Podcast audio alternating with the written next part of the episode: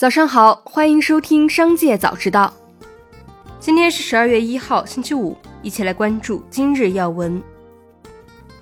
为解决日益严重的大型企业拖欠中小企业账款问题，切实保障中小企业的合法权益，日前，市场监管总局开展打击大型企业拖欠中小企业账款专项行动。专项行动将持续至十二月十号。下一步，市场监管总局将继续加大对大型企业逾期尚未支付合同情况的打击力度，深入推进经营主体信用体系建设，增强经营主体发展信心，助推经济社会高质量发展。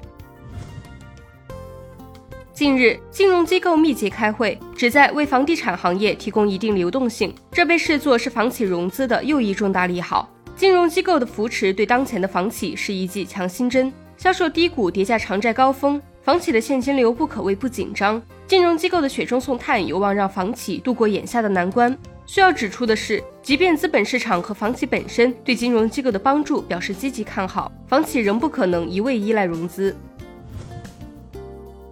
接下来一起关注企业动态。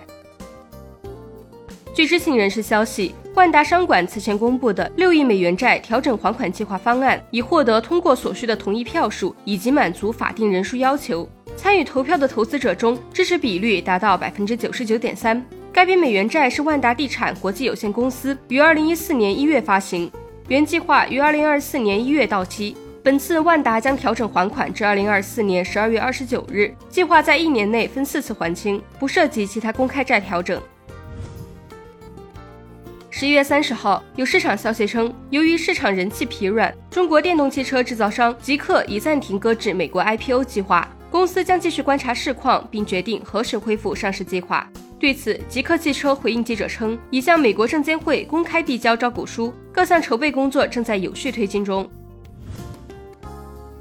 近日，抖音发布了打击矩阵号不当获利行为的最新规则。抖音表示，平台将严格打击有组织批量发布低质、同质甚至违法违规内容的矩阵号，或者自身发布内容未违规，但通过其他违规账号引流不当获利的账号。据悉，抖音已按照新规要求严格处置多个百万粉丝以上的账号或矩阵号，清退违规 MCN 机构。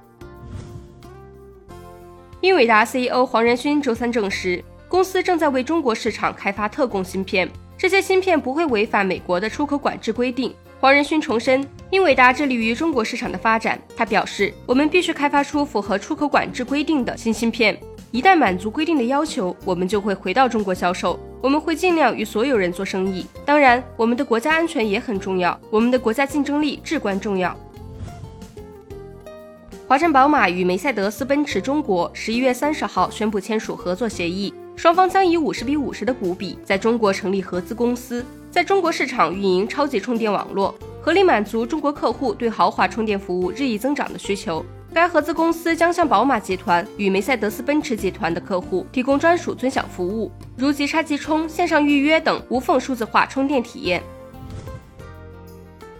十一月三十号，支付宝对外宣布直播带货产品的升级。根据支付宝开放平台发布的信息，支付宝直播首次开放商品招商系统。此外，升级带货宝达人选品中心以及简化开播流程等。支付宝方面称，其直播产品目前打通了会员频道、蚂蚁森林、医疗健康等场景，效果突出的为黄金珠宝、三 C 数码、酒水、食品、家居百货等类目。接下来一起关注产业消息。汕头国际风电技术创新大会十一月三十号召开，同期发布的《全球海上风电产业链发展报告》显示，我国已形成完整的海上风电产业链。报告显示，当前我国的风电机组产能占全球市场的百分之六十，叶片产能占全球市场的百分之六十四，齿轮箱产能占全球市场的百分之八十，发电机产能占全球市场的百分之七十三。固定式基础的产能占全球市场的百分之七十六，我国已成为全球海上风电累计装机规模最大的国家，并驱动全球海上风电的发展。麦肯锡全球资深董事合伙人博览指出，未来无论是品类赛道、客户群体、消费场景，还是营销方式，都要避免一招鲜的打法。他认为，户外活动和健康医疗两个赛道还有增长的机会和挑战。同时，博览直言，未来中年人是稳住消费基本盘的重要群体，年轻人很可能不再是消费市场的主要关注对象。最后，一起来看看国际消息。根据经济学人智库的二零二三年全球生活成本报告，新加坡和苏黎世超过纽约，并列今年全球生活成本最高的城市。苏黎世从去年的第六位跃升至并列第一，部分原因是瑞士法郎走强，以及昂贵的食品杂货、家居用品和娱乐项目费用。日内瓦与纽约并列第三，香港排在第五。总体而言，以本币计算，全球物价平均同比上涨了百分之七点四，略低于去年百分之八点一的涨幅。欧佩克加周三表示，尽管中东冲突导致石油市场紧张，但该组织正在考虑将石油日产量削减至多一百万桶。此举可能会推高油价，可能会在周四的欧佩克加线上会议上宣布。能否达成新的减产协议尚不确定。新的减产协议在欧佩克内部面临着巨大阻力。